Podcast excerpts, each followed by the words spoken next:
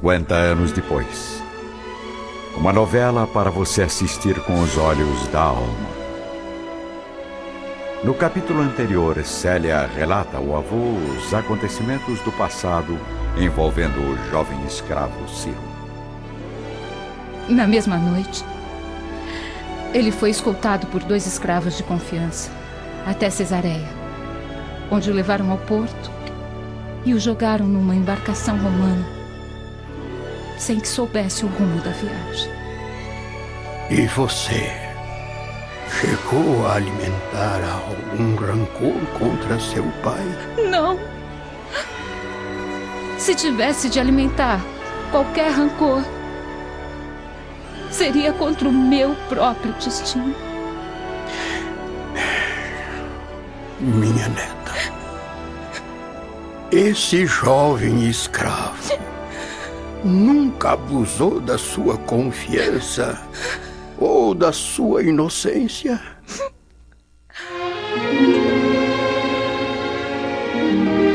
As primeiras estrelas começam a surgir no céu límpido da capital romana.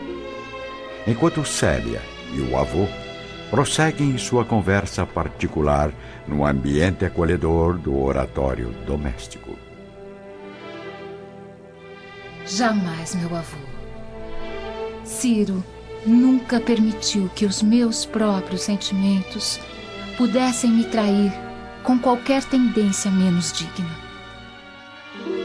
Para demonstrar a pureza de seus pensamentos, certo dia, quando conversávamos à sombra de uma velha oliveira, notei que sua mão pousou levemente sobre os meus cabelos.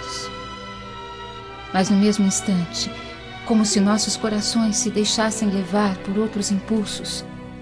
Ele a retirou, pedindo perdão, dizendo para que não guardássemos as confusas emoções deste mundo, porque um dia nos beijaríamos no céu, onde as imperfeições humanas não poderiam nos atingir jamais.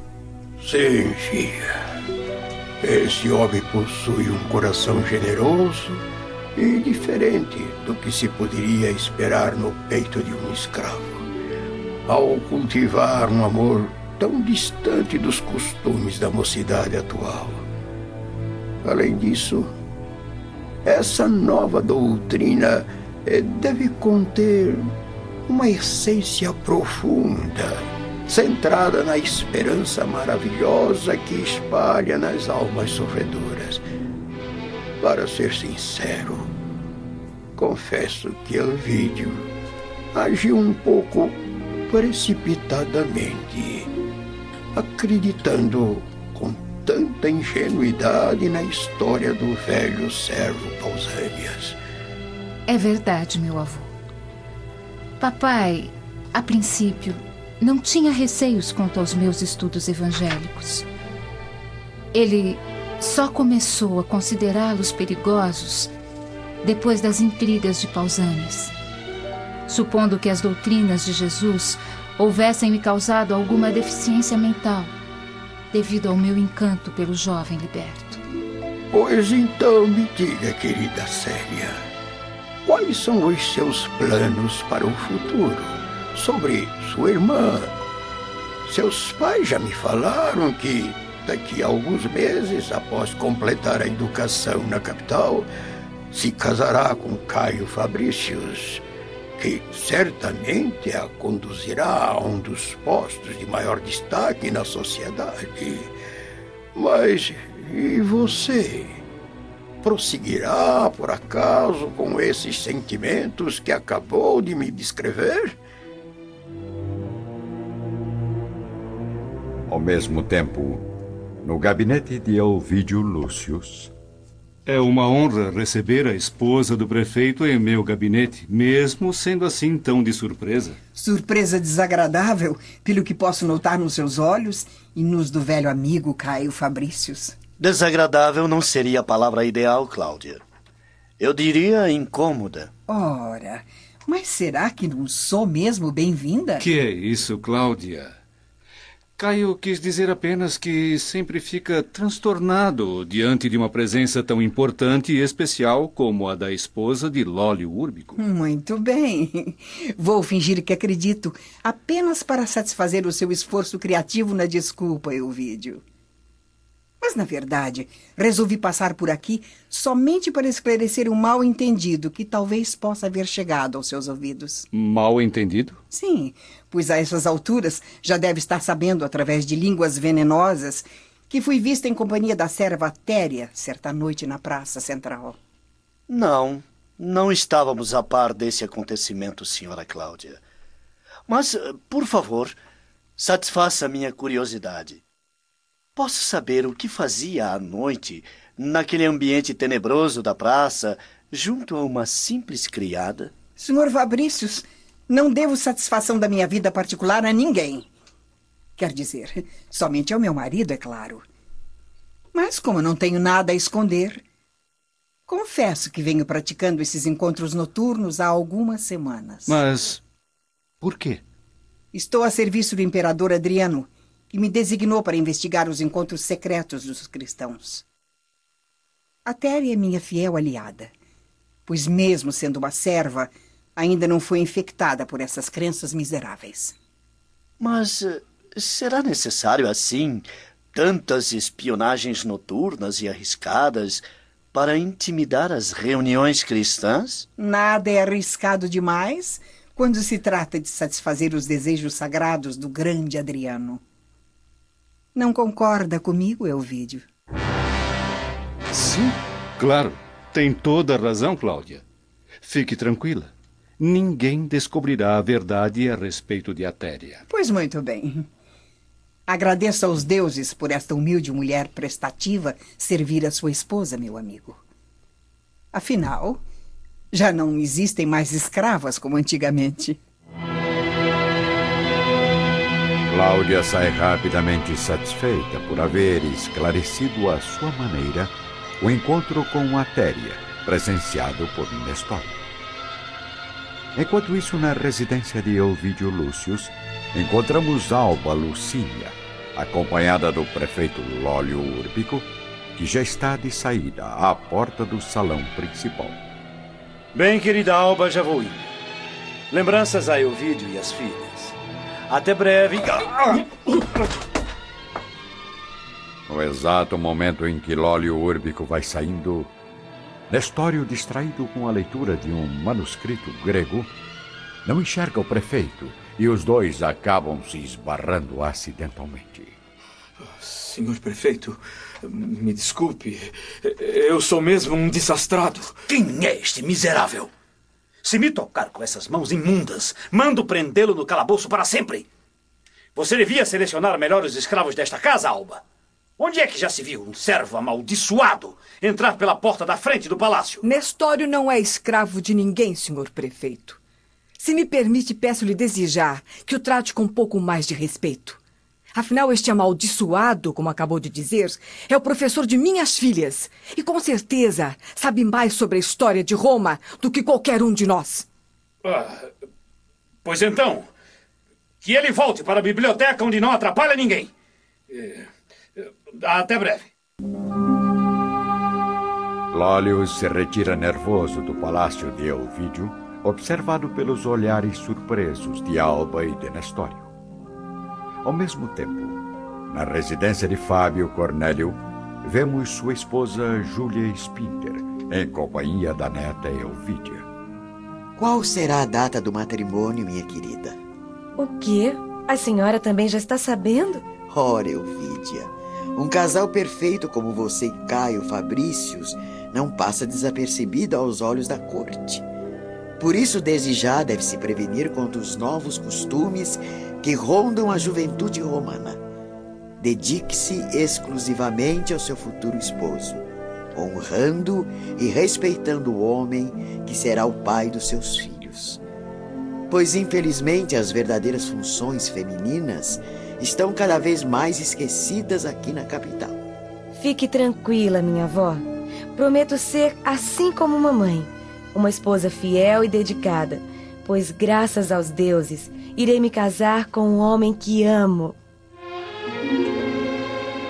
Ao mesmo tempo, na outra margem do Tibre, Célia e o avô continuam a sós. Caio Fabrícios, com os seus 35 anos, homem maduro e generoso, há de fazer a felicidade da minha irmã que bem o merece. Perante Deus, eu vi de a fé jus as sagradas alegrias da constituição de um lar e de uma família. Quanto a mim, presinto que não irei alcançar a felicidade como a sonhamos nesta vida. Não diga isso, minha neta. Todos têm o direito de ser felizes, sobretudo os romanos, privilegiados como nós que dominamos o mundo. Na verdade, vovô, sinto no coração o peso de muitos séculos de angústia. Devo ser um espírito muito culpado que vem a este mundo para se redimir dos passados tenebrosos. Há várias noites eu tenho um sonho inexplicável, onde vejo uma cruz a que devo me abraçar com fé e bondade. Muitas vezes contemplo à minha frente quadros penosos que devem ter acontecido nas minhas existências passadas. Presinto que nasci neste mundo para resgatar e me redimir.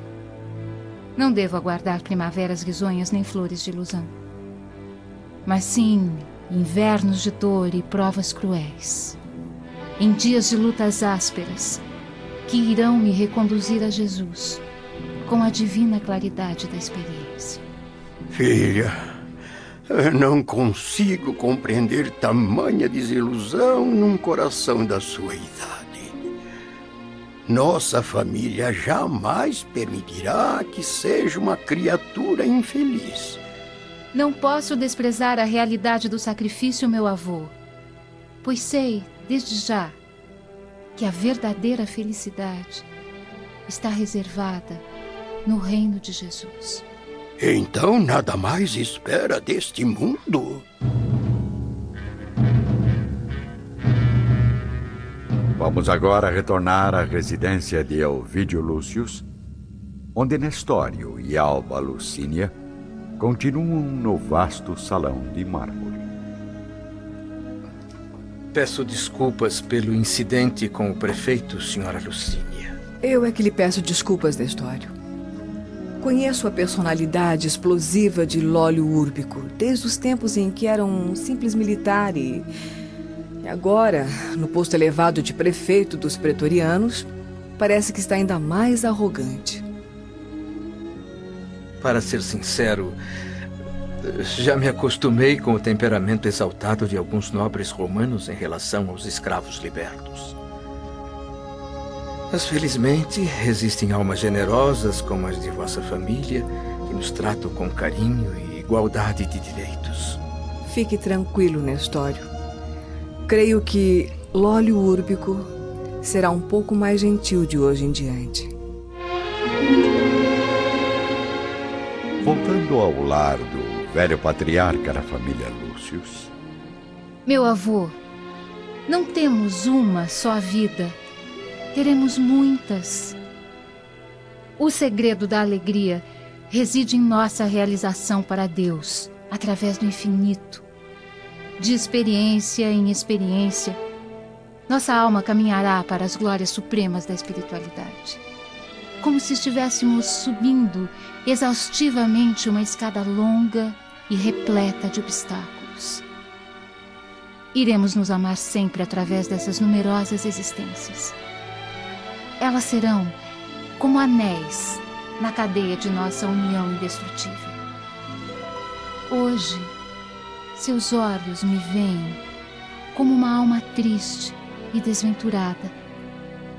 Mas no íntimo, eu tenho a certeza de que as minhas dores são o preço da minha redenção para a luz da eternidade. Filhinha, está cansada. Precisa de repouso. Conversarei com Elvídio sobre os seus pensamentos e prometo esclarecer a sua situação. Márcia, Venha cá, por favor, minha filha.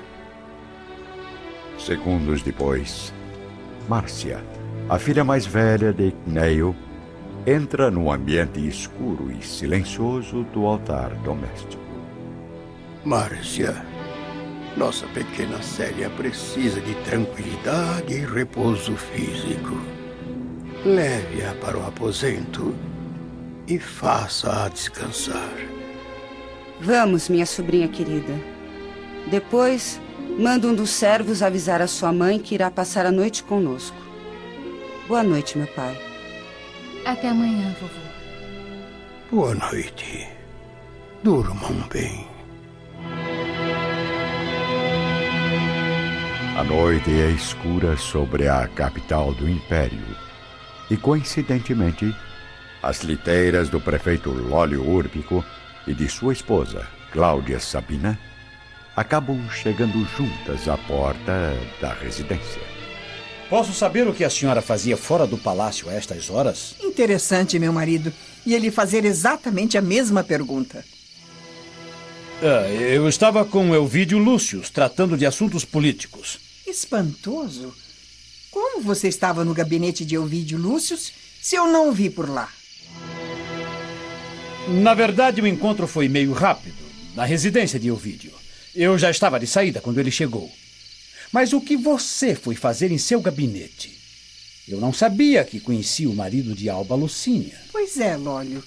Também não sabia que você era amigo da esposa de Elvídio Lúcius. Deste modo, acho que estamos quites. Não é mesmo?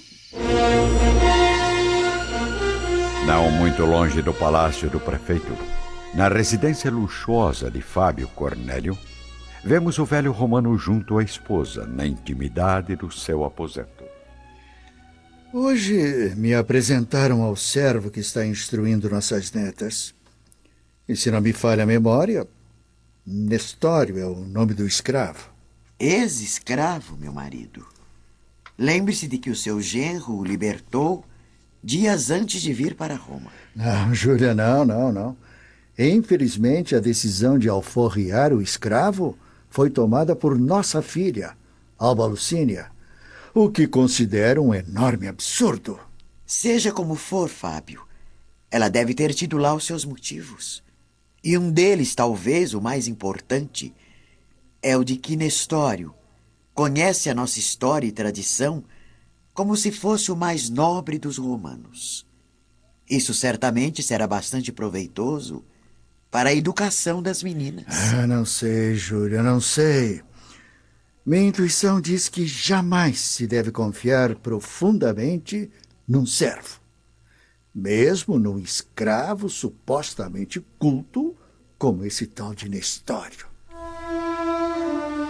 Sozinho no santuário de crenças e recordações, o velho Cneio Lúcius está ansioso, pensativo. Reclinado no divã, seus olhos contemplam a imagem grandiosa de Júpiter entalhada em marfim no centro dos outros deuses de sua família.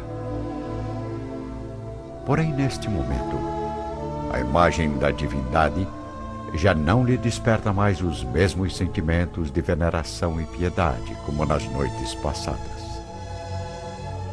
Instintivamente, ele abre uma das amplas janelas por onde o ar da noite entra em sopros suaves, refrescando seu corpo cansado e sua alma atormentada. Deuses do Olimpo, perdoai-me se ofendo vossa superioridade, mas sinto meu coração profundamente dividido e angustiado Desejava oferecer uma lição à minha neta, mas foi o meu espírito que acabou abalado e comovido diante das novas ideias que ouvi de seus lábios puros de anjo. Creio que acabo de receber uma chave maravilhosa para solucionar os mistérios do destino. De olhos úmidos, o velho patriarca contempla o curso do Tibre em toda a paisagem que o seu olhar alcança. descansando o pensamento abatido nos efeitos de luz que a claridade da lua reflete sobre as águas. Por várias horas, vislumbra as constelações brilhantes, sondando os enigmas divinos do firmamento, e enfim dirige-se para o quarto, a passos vagarosos, como as marcas da angústia no rosto. Os olhos fundos e tristes, como alguém que chorou amargamente.